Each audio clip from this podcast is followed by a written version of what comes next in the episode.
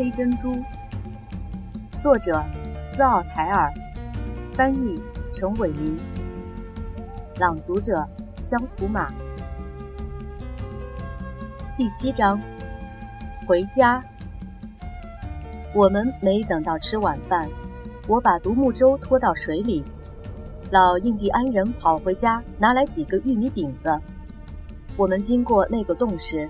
老印第安人用手掀了掀帽子，嘴里自言自语，咕噜了一阵，这才重新把桨插入水中。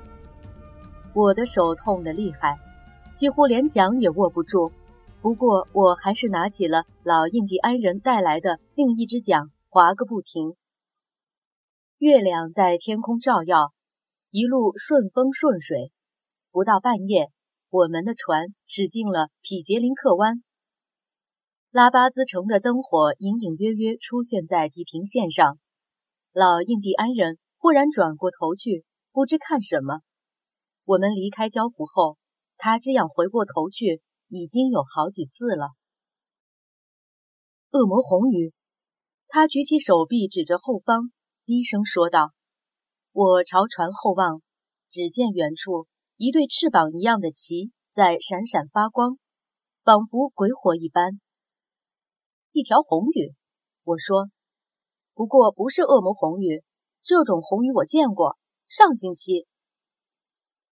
那是恶魔红鱼。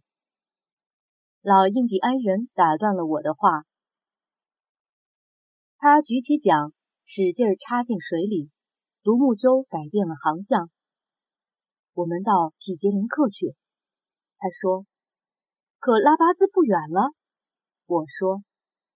太远太远，我们会永远到不了拉巴兹的。他发疯般的划桨，小船跑得飞快，我说什么也无法让他镇静下来。他相信真有恶魔红鱼，并且正在追我们，想要夺回被我偷去的珍珠。我的心跟着他手中的桨来回摆动着。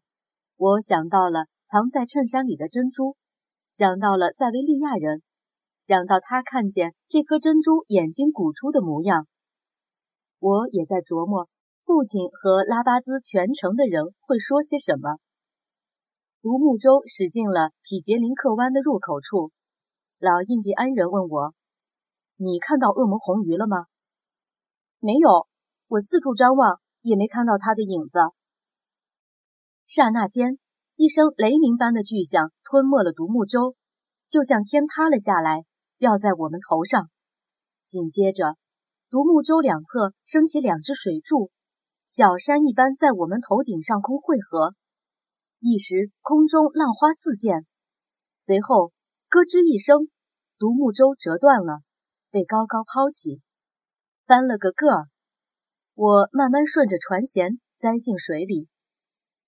就在我往下掉的时候，我的思想飞回了童年时代。耳畔又想起了母亲说过的一句话：“恶魔红鱼比停在港里的最大的船还要大，它有七排牙齿。”我看不见老印第安人，只听到他在远处叫喊。我头一个想到的就是那颗珍珠，于是赶紧把手伸进衬衫摸索。我总算摸到了它，这才朝岸边游去。老印第安人已经在我之前上了岸。我爬出水，站起身，手拿珍珠高高举起，让他知道宝贝并没有丢。扔掉它！他叫着：“恶魔红鱼在等着要这颗珍珠，不拿到手，他是不肯罢休的。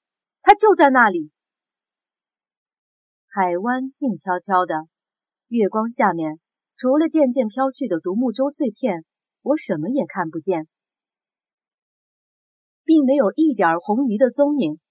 不过我知道，打翻独木舟的肯定是海洋里的一种生物，是不是恶魔红鱼，那就不得而知了。这类生物在佛密令海里多的是。珍珠保住了，人也活着。我说，要是不在乎身上湿淋淋的，现在就走，咱们天亮以前准可以到达拉巴兹。我不想带着这颗黑珍珠去那里。老印第安人说：“我要等到天亮去找我的船。珍珠是你的，我没去找过，它不是我的。”他远远的避开，好像我手里拿的是一条毒蛇。你会改变主意的，我说。这颗珍珠值好多钱呢。我一辈子也不会改变主意。江湖沙滩上还有三颗珍珠，留在蚌壳里，我把它们给忘了。我会把它们扔到海里去的，随你的便。那颗大的你也要扔掉才是。老印第安人说：“如果你不这么做，先生，总有一天，恶魔红鱼会把珍珠连你的性命一起要去。”将来别怪我没警告过你。我们分了手，我紧紧攥着那颗大珍珠，朝拉巴兹城一片灯火的方向走去。通向拉巴兹有一条崎岖不平的小路，大约五公里光景。不过天亮以前，我还是赶回了城里。我先跑到塞拉查父子珍珠行去，把门锁好，从衬衫里拿出珍珠，放在一块天鹅绒上。再把它搬上天平，珍珠重六十二点三克拉。我重新把珍珠裹在衬衫里，出了珍珠行，走过马勒康街。朝阳刚从山背后爬上来，街上已经有了行人。我像往常一样和他们打招呼，甚至还停下来跟监狱门口那个卖热可可的女人聊了几句。我们家的房子在广场边上。有一扇大铁门，晚上铁门是从里面上锁的。我拉了拉门铃，一个印第安人开了门。我说了声早安，然后漫步走进厨房，吃了一大碗玉米粥，做的好像没发生过任何事情，好像我衬衫里没有兜着一颗福密令海里从来没有找到过的最美的珍珠。我走进自己的房间，把珍珠放在枕头底下。然后躺下睡觉，我尽力想让自己平静下来，不去想我父亲会说些什么，也不去想塞维利亚人。可上午过去了一半，我连一分钟也没合过眼。我躺在床上，忽然记起刚才忘了给珍珠行锁门，于是又一咕噜爬起来，把珍珠往衬衫里一塞，便往山下跑去。走过监狱。卖热可可的女人招手要我过去，她有时也出售一些小珍珠，喜欢打听家长里短这些事儿。今天上午你怎么老是走来走去？她说。